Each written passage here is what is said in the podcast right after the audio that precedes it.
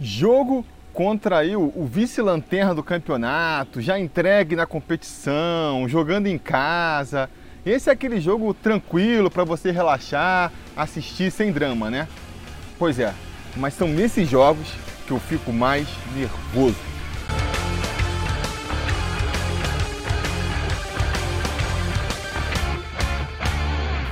Torcida vascaína, Felipe Tiru de volta na área para falar de jogo do Vascão, porque nesse domingo, às 8h30 da noite, com transmissão do Sport TV para todo o Brasil, menos para o Rio de Janeiro, o Vasco recebe o Botafogo em São Januário pela 29ª rodada do Campeonato Brasileiro da Série A.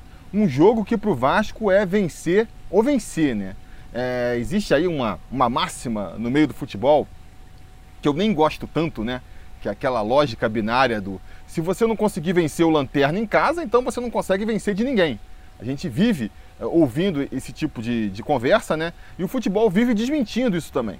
Porque quantas vezes a gente já não viu um time é, perder para o Lanterna numa rodada e de repente vencer do líder na rodada seguinte. Isso é normal de acontecer, porque é, existem as circunstâncias da partida, existe estilo de jogo que não encaixa. Então, assim, é, essa máxima sempre me incomodou pela sua maneira simplória, né, como analisa a situação. Mas se eu acho que existe uma situação onde ela pode ser aplicada, é para essa partida agora.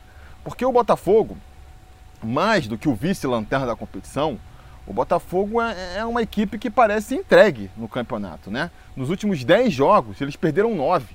E você é, vê aí alguns lances da, da, partida do Botafogo, você ouve os torcedores do Botafogo comentando, a, percepção é de que já foi. É de que o Botafogo realmente está aí é, fazendo hora no campeonato, já pensando na Série B é, de 2021, né? Então nessas horas, né, se você não consegue vencer um time que já é tecnicamente frágil, né, taticamente frágil também, e ainda desmotivado, se você não consegue se impor diante de um time desse, vai se impor diante de quem, né?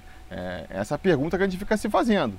E ainda mais na situação que o Vasco se encontra. Esses pontos, não só por essa questão aí lógica, vamos dizer assim, mas pela, pelo momento do Vasco, é, essa vitória se faz muito importante. Porque é, a gente tem aí 33 pontos em disputa ainda, né? O Vasco tem 11 jogos, são 33 pontos em disputa. A gente precisa conseguir o quê? 15, 16 desses 33 pontos? Estamos falando aí de um aproveitamento de, de quase 50%. O Vasco, que tem até hoje na competição 35% de aproveitamento. Então, assim, é um aproveitamento maior do que a gente teve até aqui. E se diante desse aproveitamento, que a gente sabe que tem que ter, a gente não consegue vencer um jogo contra o Botafogo, vai vencer contra quem? Pode, pode perder do Botafogo e, e, e ganhar do Flamengo depois? Pode perder do Curitiba e depois ganhar do Atlético Mineiro? Pode acontecer, claro que pode acontecer. Mas é bem provável, né? É bem provável. Se a gente não consegue vencer agora do Botafogo, é, a gente vai se complicar num, numa reta final de competição que está relativamente tranquila. Está relativamente tranquila. Se você parar para pensar que a gente conseguiu finalmente sair da zona de rebaixamento na última rodada. Foi ali um pontinho só, mas já foi suficiente para a gente ultrapassar o Bahia na classificação. E daqui para frente já tem aquela. sai aquela pressão né, de depender do resultado dos outros. Agora o Vasco só depende de si. Vasco aí, se vence a partida contra o Botafogo, você não precisa ficar torcendo para outros times, né? Você já sabe que, que só depende de si para permanecer na primeira divisão. E aí você soma isso aí, a, o fato de que a tabela agora se desenha com o Vasco tendo dois jogos, teoricamente é, fáceis de ganhar, né? A saber, a gente vai jogar contra o Botafogo agora e no sábado que vem a gente joga contra o Curitiba. Então, se a gente consegue essas duas vitórias, a gente sabe também que na disputa pela, pela na briga para fugir da, do rebaixamento, cara, uma vitória representa muito. Duas vitórias, você sobe bastante na tabela. Então você pega o Vasco, que já está fora da zona de rebaixamento, projeta aí duas rodadas vencendo, fazendo seis pontos em seis disputados, a gente vai conseguir se afastar da zona de confusão, como o professor gosta de falar, e, e vai dar uma tranquilidade para os jogos finais, para os é, nove jogos que vão faltar dali para frente, né? Você vai ter mais tranquilidade para jogar de acordo com o resultado. De repente, se a situação estiver complicada, é, jogar por um empate mesmo, jogar mais no erro do adversário, vai trazer uma tranquilidade que vai facilitar, vai dar uma confiança também no trabalho do, do Luxemburgo. Imagina o Luxemburgo aí, a gente estava com, com o Sapinto, sem conseguir resultados, de repente chega o Luxemburgo e, e consegue aí sete pontos em nove disputados, vai dar aquela confiança de que o trabalho está sendo bem feito, os jogadores vão recuperar também a, a, confiança no próprio futebol. Então, assim, acho que, que, que essas partidas, já começar por essa partida agora, o clássico contra o Botafogo, eh, vão ser fundamentais para projetar uh, o restante da competição. Insisto, não é que também se a gente não conseguir essas duas vitórias, está tudo acabado, já pode jogar toalha, não é por aí. Mas vai dificultar bastante, né? Vai dificultar bastante. Enquanto se a gente conseguir essas vitórias, eu acho que a coisa fica bem encaminhada para a gente garantir a permanência na primeira divisão. É, e para isso, né, é, vamos ter dificuldades. Eu estou falando aqui que na teoria é simples, que na teoria é, são três pontos que a gente vai ganhar, mas é sempre na teoria, sempre na teoria. Na prática, aquela, aquela frasezinha também clássica, né? Na prática a teoria é outra, né? É, a gente pode ter dificuldades, principalmente, principalmente porque muito provavelmente a gente vai ver um jogo onde o Vasco vai ter que tomar a iniciativa da partida. E o Vasco, é, há muito tempo já, né, desde a outra passagem do Luxemburgo, tem dificuldade em jogos em que ele tem que tomar a iniciativa do jogo. É um time que prefere jogar é, de maneira reativa, no, no, no contrapé é, do adversário. A gente teve, se, nossa, se, nosso jogo fosse agora ainda com o Sapinto, eu estaria aqui muito mais preocupado, né? Ah, o Sapinto era um time, o time comandado pelo Ricardo Sapinto, era um time que realmente não conseguia trabalhar a bola nos pés, não tinha nem essa pretensão, parecia, né? Mas era um time muito. Cara, não conseguia, simplesmente não conseguia trocar dois passes. E a gente viu, no primeiro tempo, principalmente, contra o Atlético Goianiense, um time já valorizando mais a posse de bola, né? procurando trabalhar mais a posse de bola. Isso dá um pouco mais de confiança para essa partida contra o Botafogo. Eu acho, que nem eu comentei no, no pós-jogo da partida contra Atlético Goianiense, que a gente tem ali pontos para dar otimismo para a gente e a gente tem pontos para dar pessimismo. Né? A gente tem que se agarrar para ficar é, pessimista e a gente tem que se agarrar para ficar otimista. O que, que eu estou falando? Essa questão, esse primeiro tempo do Vasco contra o Atlético Goianiense é algo positivo. A gente viu um time controlando a partida, teve 60% de posse de bola, chutou nove vezes a gol, acho que foram seis vezes em direção ao gol, não é mesmo? Então a gente viu um time ali muito mais competitivo do que a gente vinha vendo. Né? Contra um Atlético Goianiense, que não é nenhum bicho-papão, mas é um time mais competitivo do que o Botafogo. É um time que está lá no meio da tabela, acho que está ali em, em 12 lugar, se eu não me engano. Enfim, um, que, um time que já aprontou surpresas aí contra adversários mais qualificados recentemente. Ao contrário do Botafogo, que a gente comentou aqui, né? Que vem se mostrando, principalmente aí nas últimas rodadas, uma galinha morta. Essa é a verdade. Uh, então, assim, isso, isso tudo pode deixar a gente mais motivado. Por outro lado, o Vasco contra o Atlético Goianiense, a gente viu, primeiro, que mesmo quando teve o controle da partida, mesmo quando conseguiu criar as finalizações, não, teve, não, não conseguiu criar nenhuma grande chance de gol. Né? A verdade é que a gente vai, é, não vai pegar na, naquele primeiro tempo contra o Atlético Goianiense, que foi um, te, um primeiro tempo dominante do, do Vasco, nenhum lance onde a gente, caraca, aquela bola poderia ter entrado, sabe? Aquele lance que o goleiro adversário teve que fazer um milagre, o atacante do Vasco perdeu um gol na cara. Então, assim, mesmo com domínio, a gente ainda teve dificuldade nesse último toque, vamos dizer assim, que pode fazer falta, que pode fazer falta. E outra coisa até mais complicada também, foi que no segundo tempo, o ímpeto do Vasco já, já baixou bastante. Todo mundo aí uh, atribuiu isso à, à falta de, de físico, né? O Vasco marcou muito em cima o adversário, não deixou eles saírem com a bola, mas não conseguiu manter essa intensidade é, pelos 90 minutos. E nada indica de que vai conseguir fazer isso agora, porque se não conseguiu na quinta-feira, não vai ser três dias depois, né? É, jogou na quinta-feira, depois de 10 dias de descanso, não conseguiu manter a intensidade por 90 minutos. Aí tu vai jogar três dias, sem nem ter tempo para descansar, muito menos para treinar fisicamente, nada indica que você vai estar melhor no aspecto físico, né? Então, é, é, um jogo em que o Vasco tem que tentar resolver já no primeiro tempo. Se for repetir aí a tática é, da partida contra o Goianiense, vai ser muito importante que já no primeiro tempo a gente tenha conseguido ali abrir um, dois gols de vantagem para depois no, no, segundo tempo só administrar o resultado. Além disso, vamos com desfalques aí, né? É, é um desfalque só, mas eu acho que é um desfalque que pode complicar bastante para o Vasco, que é o desfalque do, do Léo Matos, que eu acho que, mal ou bem, deu uma tranquilidade ali para a lateral direita, né? E que com a sua ausência aí, tomou o terceiro cartão amarelo, está suspenso para a partida contra o Botafogo, vai obrigar o, o Luxemburgo a, a, mexer na equipe. Né? Ele, a gente teve também uma das inovações do, do Luxemburgo para a partida contra o Atlético Goianiense, foi ali a, a volta do Pikachu jogando mais adiantado na ponta. Ele provavelmente vai ter que ser recuado para jogar na lateral, né? Pelo menos essa seria a minha decisão. A outra opção que é o Caio Tenório, eu acho, não, não vejo o Caio Tenório assim com, com, com bagagem ainda, né? Para começar de titular essa partida. Acho que o Luxemburgo também não vai apostar nisso. Uh, até a, a escalação do Erley, né?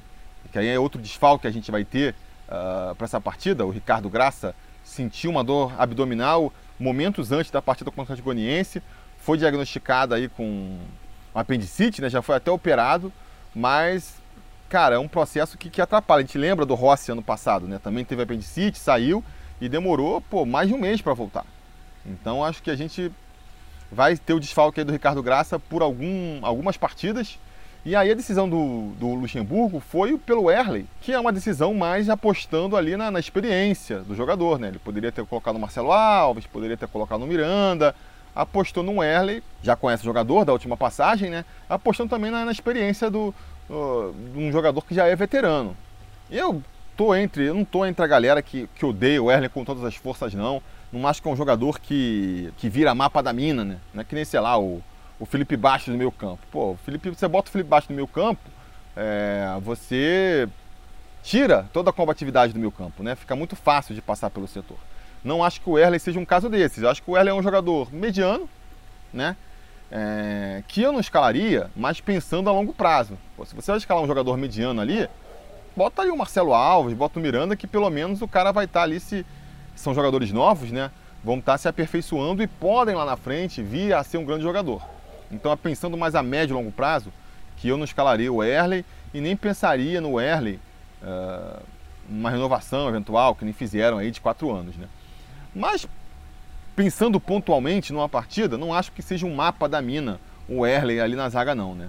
Agora, o que me preocupa é o seguinte: que nem eu falei, não acho um jogador terrível, não acho, mas também não é um bom jogador. Não é um jogador que traz segurança para o setor, é um jogador que a gente sabe que, que vai falhar eventualmente e ele ainda vai estar do seu lado na lateral direita ali, tudo indica, ou o Pikachu ou o Caio Tenório, que são dois jogadores que defensivamente comprometem também, né? Então a gente vai ter um setor uh, direito que o Wanderlei Luxemburgo vai ter que olhar com muita atenção. Vai escalar o Erley e o Pikachu ali pela direita, quem vai estar junto ali para tentar é, compor um pouco mais o setor para o Botafogo não explorar ali o nosso lado direito, né? Espero que o, que o Luxemburgo esteja pensando nisso. Vai ser o Juninho que vai cair por ali, vai tentar ficar mais preso atrás da marcação. O Juninho tem essa tendência de, de, de subir mais né, para ataque. Vamos ver como é que o Luxemburgo vai pensar isso aí. E tem que ver lá na frente também, né? Se o Pikachu for recuado, que eu acho que vai, vai acontecer, até, insisto, por essa questão aí da, de apostar mais na experiência que o Luxemburgo vem fazendo, do mesmo jeito que ele optou por um Erlen no lugar de um Marcelo Alves ou de um Miranda, eu acho que ele vai optar por um Pikachu jogando na lateral direita, ao invés de apostar no Caio Tenório. E aí, quem é que vai ser escalado lá na frente para o lugar do Pikachu? A gente não vai ter o Benítez ainda. Parece que houve aí a renovação do empréstimo, o Benítez está até voltando é, para o Brasil já, mas ainda não vai ter condições de jogo agora contra o Botafogo. Com sorte, a gente consegue já ter ele para a partida contra o Curitiba no próximo sábado. Mas não vai ter agora. Vai ser quem que vai escalar por ali? Carlinhos? Entrou mal na última partida, né? Eu acho até que o Carlinhos, se funciona, se tem um lugar para ele na equipe, é lá na frente. Eu acho que jogando ali mais no meio campo, como com, com, obrigações defensivas, a gente já viu que ele não funciona. Né? Vinícius também não, não vem apresentando nada que, que, que, possa deixar a gente muito esperançoso de que ele entrando ali pelo setor vai resolver. Né? A minha aposta, a minha aposta, portanto, seria aí o Peck. Gabriel Peck, que a gente sabe, pelo que jogou no profissional, é, deixou muito a desejar. Mas, cara, pela boa fase dele no, no sub-20 ali, né? Uh, deve estar tá subindo de novo com confiança. Uh, tem a questão do Luxemburgo, que sabe trabalhar também a cabeça do jogador.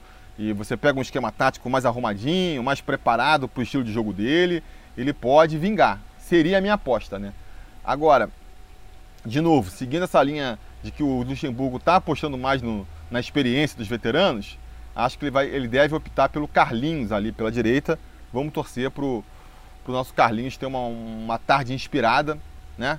E isso é importante. Ele tem jogos bons às vezes. Não acho que o Carlinhos também seja um jogador é, completamente execrável, não. Né? É um jogador que tem momentos bons, tem momentos ruins, está longe de ser um jogador confiável, mas é um jogador que, que eventualmente pode também é, colaborar. Né?